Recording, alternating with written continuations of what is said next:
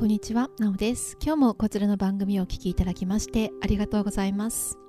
えー、こちらの番組は超セルフケアということで、えー、普段あまり耳にしない目に見えない世界のことですとかエネルギーそういったことでそして今すぐ取り入れられるようなセルフケアのアイデアですとか考え方ライフスタイルを提供している番組ですナビゲーターは私オランダ在住のエネルギー生態師なおがお届けしております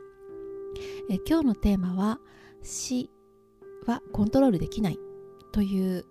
タイトルでお届けしたいと思います。ちょっとね重たいかなっていうテーマなんですけれども、えー、死っていうものそして、まあ、病それに通じる病ですとかね、まあ、その他のいろいろな事故とか、まあ、災害とかそういうもの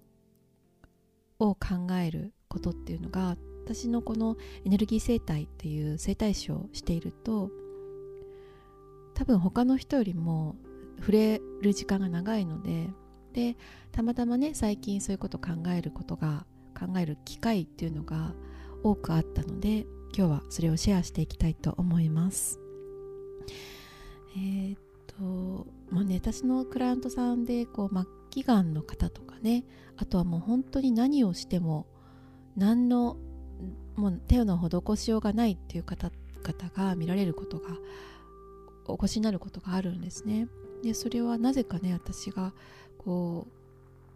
うまだその生態を始めてそんなに間もないようなまだ数年のひよっこの時からそういう機会があって本当に私は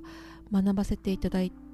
てたんですね。でそういうふうな時にこう自分ができることって何かなっていうふうにでもっとできたんじゃないかなっていうふうにねこう自分を責めるというか整体師としてできたことあったんじゃないかなっていうふうに考えることがね結構あったんですよね。ででもね それって考えてももう過ぎたことだったりとかするので考えたところで状況的にはもうあんま変わらないことをずっと考えてたんですよね。それでそういう機会がね何度も繰り返されましたし自分のもう無力感みたいのも感じてでさらに、まあ、古代の英知ですとか霊的な世界のことですとかあとはまあ神知学と言われるものですとかいろいろなものをこうね学んできてで今の時点でですね私が感じていることっていうのは、まあ、死っていうのは、まあ、生体師はもちろん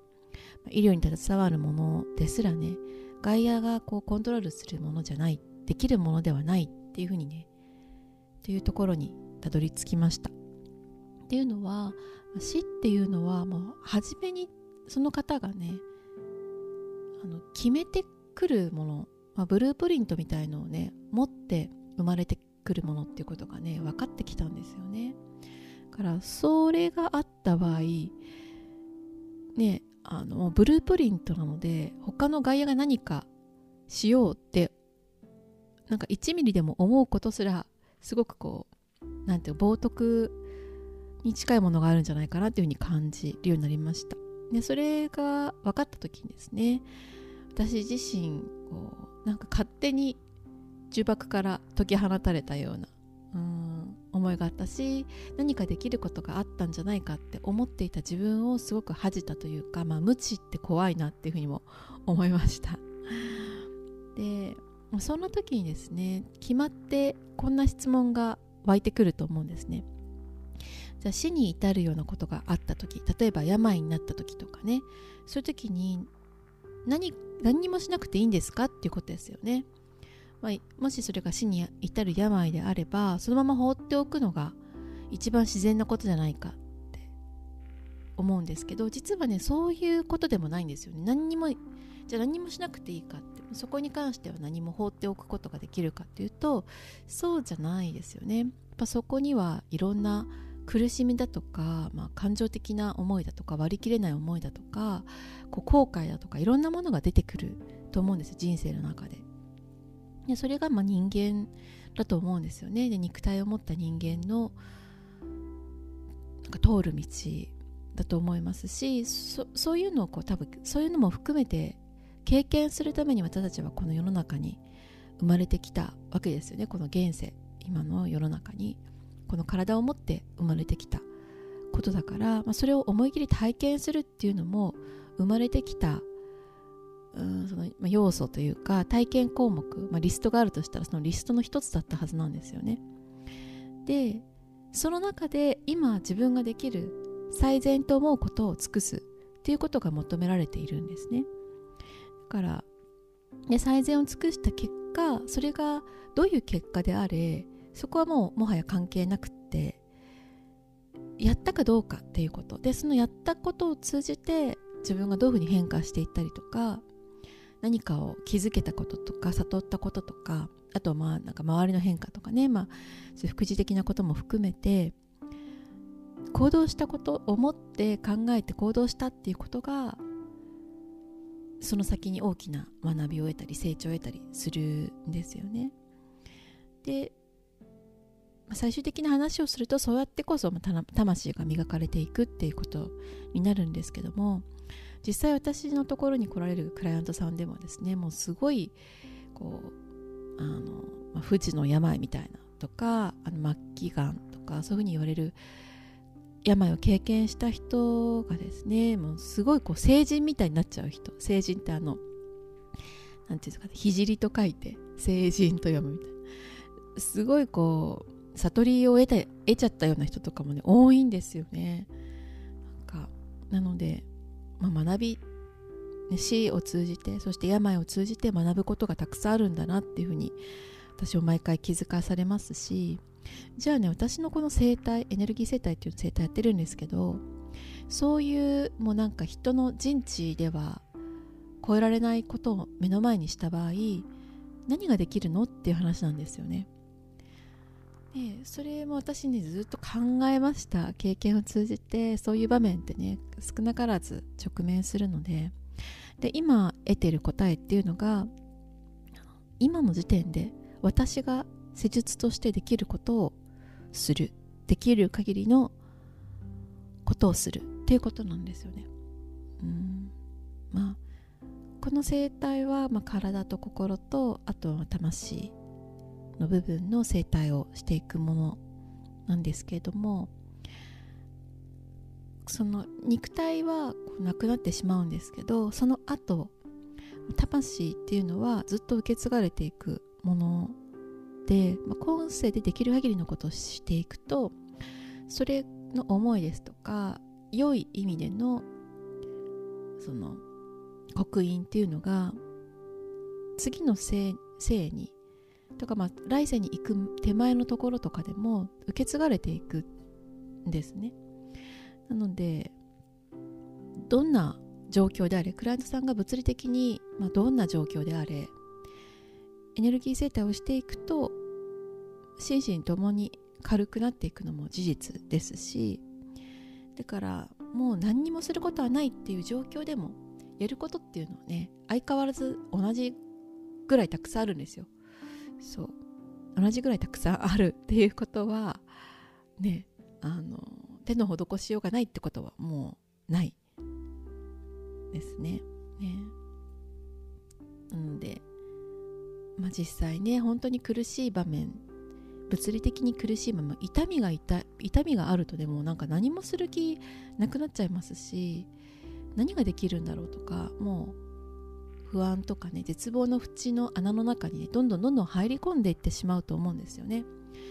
で本当はできるんだけどできない気持ちになってそこからもう逃れられなくなっちゃうこととかもありますよね。だけどじゃあそそこまで落ちてってもいいからその後落ち込んだ後何ができるかっていうことがうん重要なのかなっていうふうに今の時点で私は感じています。どういうふうな思いでねどういうふうに行動していくか。どんなことを学んできたか。でどう生かしてきたか。で自分をどういうふうに幸せにできたか。大切な人とどういうふうに幸せな時間を過ごせてこれたか。そういうことが、うん、死ぬ時に重要になってくるのかなっていうふうに思うんですよね。死もね病も今体があるからこそこの3次元の世界にいるからこそ体験できるものであってねもしなくなっちゃったら体験できないものなんですよね。そう。でやることがなくなっちゃったなんてことはこのエネルギーセットをやっていいる限りは何にもなくって何にもないっていうのはやることがないってことは絶対なくってもうやることが溢れてるんですよね。でなのでこ